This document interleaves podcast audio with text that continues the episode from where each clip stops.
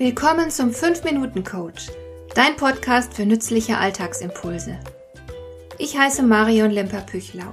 Als erfahrener Coach habe ich jede Menge psychologische Tipps für dich, mit denen du leichter durch den Alltag kommst, damit dein Leben ein bisschen einfacher wird.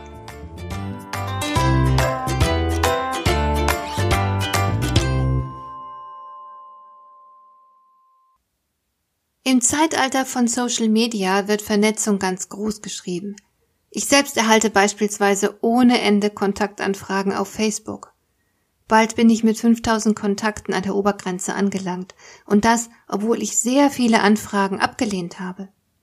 Auf meiner Fanpage hingegen gibt es keine Grenzen. Jeder kann meine Seite abonnieren. Tatsächlich kenne ich natürlich nur wenige all dieser Menschen persönlich und Facebook bewahrt mich zum Glück auch davor, alle Posts ansehen zu müssen, die irgendeiner meiner Kontakte gerade ins Netz gestellt hat.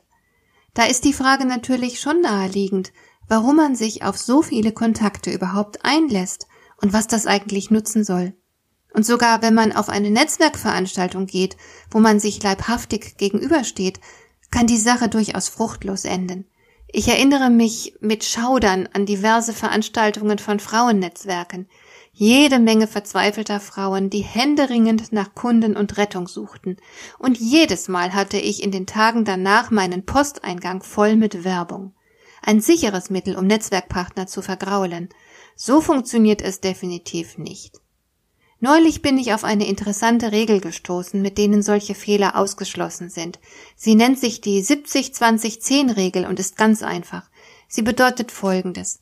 Man soll zu 70 Prozent für den Netzwerkpartner da sein, zu 20 Prozent darf man Selbstvermarktung betreiben und nur zu 10 Prozent soll man auf die Ressourcen des Netzwerkpartners zugreifen, indem man ihn zum Beispiel um einen Tipp, einen Kontakt, ein Testimonial oder dergleichen bittet. Wer sich auf diese Weise hauptsächlich darauf konzentriert, ein guter Netzwerkpartner und für andere da zu sein, gewinnt mit Sicherheit schnell Vertrauen. So etwas schadet bestimmt niemals.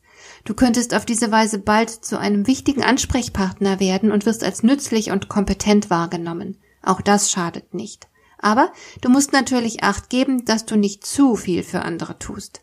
Ich habe da eine ganz einfache Grundregel, der ich ziemlich streng folge. Sie lautet, tue nie etwas für andere, was die anderen nicht auch selbst für sich tun könnten.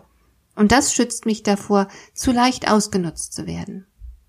Aber haben die anderen Netzwerkpartner erst einmal das Gefühl, dich auf ihrer Seite zu haben, gewinnst du an Einfluss.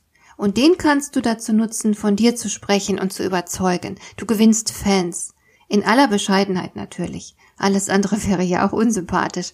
Wenn du aber Selbstsicherheit ausstrahlst und von dir überzeugt bist, ohne dabei überheblich zu wirken, dann wird man dich respektieren und dir vertrauen. Deshalb kannst du Einfluss auf das Denken und Handeln der anderen ausüben. Deine Meinung wird den anderen nicht ganz gleichgültig sein. Vielleicht gewinnst du sie für irgendein Projekt, das dir wichtig ist, oder sie schließen sich bereitwillig deiner Meinung an. Und schließlich darfst du in den verbliebenen zehn Prozent deiner Netzwerkzeit etwas für dich selbst erbitten. Du kannst um irgendeine Form von Unterstützung bitten. Es ist sogar sehr wichtig, dass du das tust, denn auch wenn du den anderen natürlich nicht mit verzweifelter Bedürftigkeit auf die Nerven gehen darfst, so solltest du dich doch wenigstens ein klein wenig bedürftig zeigen. Denn sonst bist du in der überlegenen Position, da du ja 70 Prozent der Zeit damit verbringst, für andere da zu sein. Die anderen wollen dir mit Sicherheit etwas zurückgeben. Dann fühlen sie sich gut und sie erhalten sich ihre Selbstachtung. Und du wirst ja nicht so überlegen und abgehoben sein, dass du gar nie Hilfe benötigst. Also überlege dir gut, was die anderen für dich tun können. Das Wichtigste bei der ganzen Netzwerkarbeit ist die Beziehungspflege. Sie bildet die Grundlage für die gegenseitige Unterstützung, denn sie sorgt für das nötige Vertrauen. Beziehungspflege bedeutet, Interesse an der Person des Gegenübers zu haben und zu zeigen. Es bedeutet, Gemeinsamkeit herzustellen. Und wenn man nur hin und wieder gemeinsam einen Kaffee trinkt, plaudert und über denselben Witz lacht, und erst danach geht es um praktische gegenseitige Unterstützung. So betrachtet kannst du es dir gar nicht leisten, so furchtbar viele Netzwerkpartner zu haben, denn deine Energie und Zeit sind ja begrenzt. Und deswegen ist es sinnvoll, dass du nicht so viele Kontakte wie irgend möglich knüpfst, sondern sehr wählerisch bist. Auch hier gilt wieder einmal, Qualität geht vor Quantität. Hat dir der heutige Impuls gefallen?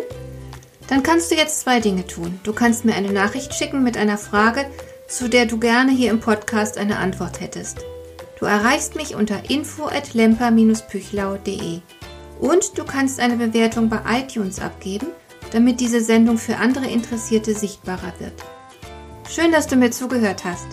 Bis zum nächsten Mal eine gute Zeit für dich.